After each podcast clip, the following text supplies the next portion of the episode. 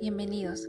Nosotros somos el equipo Acciones Médicas de la Facultad de Medicina Humana, Dr. Manuel Velasco Suárez, Campus 2, Tuxtla Gutiérrez, Chiapas.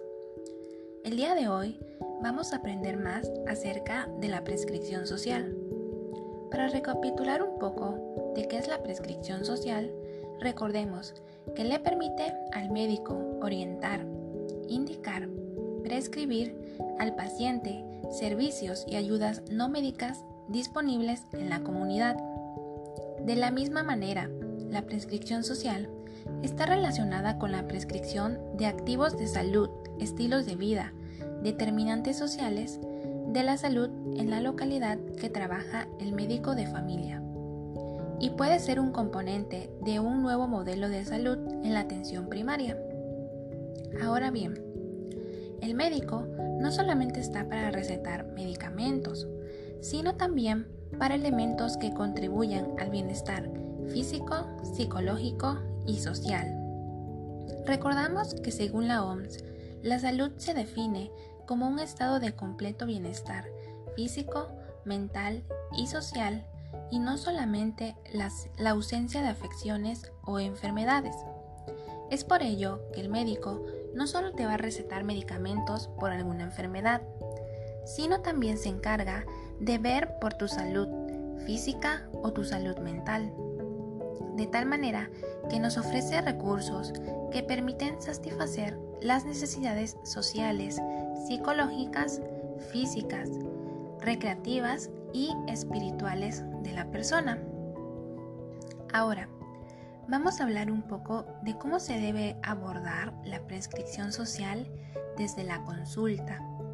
Para ello es importante que el médico pueda tener como opción la prescripción social, siempre que el paciente lo requiera. Por ejemplo, si llega un paciente obeso que quiere bajar de peso y a esto se le suma alguna otra enfermedad, no solo se debe prescribir medicamentos, para tratar a esa enfermedad que tiene, sino también acá entra decirle, orientarlo, dónde encontrar un nutriólogo que lo ayude para cambiar sus hábitos alimenticios, acompañado también de un entrenador físico capacitado y confiable que le pueda ayudar a realizar esta actividad física para mejorar su salud. De esta manera, el médico se está enfocando en ayudar completamente al paciente para que pueda alcanzar un estado de bienestar mucho más completo.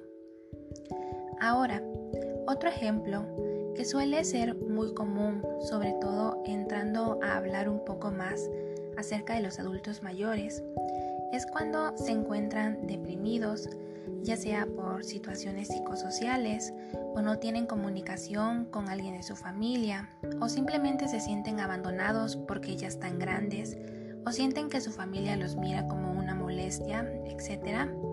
Como sabemos, hay muchas situaciones en la cual el adulto mayor puede llegar a sentirse de esta manera. Entonces, acá lo importante es no solo identificar la causa del problema, y después recetarle algún antidepresivo. En este caso, lo que se tiene que hacer es orientarle, prescribirle instituciones o iniciativas que le puedan ayudar a mejorar su estado de ánimo. Y así se preguntan, ¿de qué manera? Pues sería mostrándole un menú de opciones para que el paciente pueda escoger dentro de su posibilidad a cuál ir. Por ejemplo, están las clases de baile, alguna galería, un grupo de apoyo, de lectura o de bordado, ajedrez, que motiven al paciente a sentirse mejor.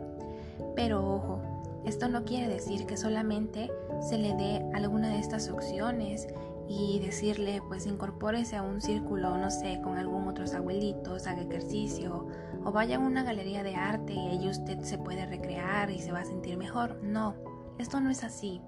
Más bien, si utiliza algún método sistemático que le diga cuántos días a la semana lo va a hacer, por cuánto tiempo, cuál es el lugar o la institución a la cual se le está pidiendo ir, la iniciativa o el recurso que se le está prescribiendo, la dirección o inclusive darle el lugar exacto en el cual se encuentra. Y sobre todo, informarles la función que realiza ese lugar y cómo lo puede ayudar a él como paciente, contándole experiencias de pacientes que también se decidieron a tomar ese tipo de prescripción social para mejorar su salud, sentirse bien y estar feliz con lo que están haciendo. Esta es una de las funciones de la prescripción social, hacer que el paciente tome el control de su propia salud y bienestar para tener una vida más plena. Hasta acá llegamos el día de hoy. Muchas gracias por escucharnos. Recuerden que nos pueden buscar tanto en Facebook como en Instagram como Acciones Médicas y seguir nuestro contenido. Gracias.